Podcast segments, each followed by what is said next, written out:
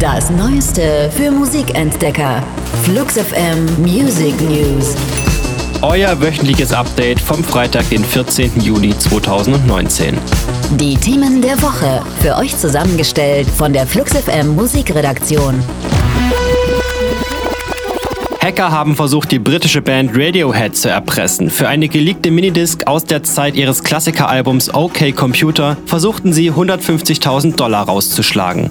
Statt zu bezahlen oder gerichtlich dagegen vorzugehen, veröffentlichen Radiohead die 18 Stunden Demomaterial, Liveaufnahmen und verworfenen Songversionen jetzt für die nächsten 18 Tage zum Preis von 18 Pfund. Dann könne man selbst entscheiden, ob sie die Summe vielleicht doch hätten zahlen sollen, schreiben Radiohead auf ihrer Facebook-Seite.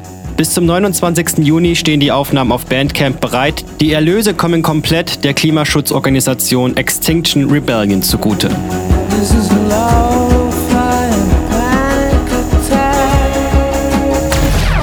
Toledo aus Virginia ist 21 Jahre alt, als sich auf seinem Bandcamp-Account mit dem Namen Car Seat Headrest schon ganze zwölf Alben tummeln. Alle selbst geschrieben, aufgenommen, eingespielt und produziert.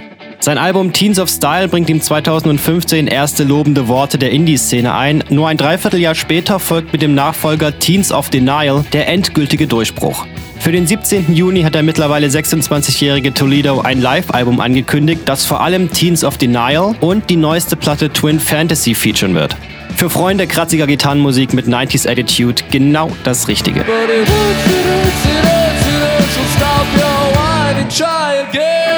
Unser Track der Woche.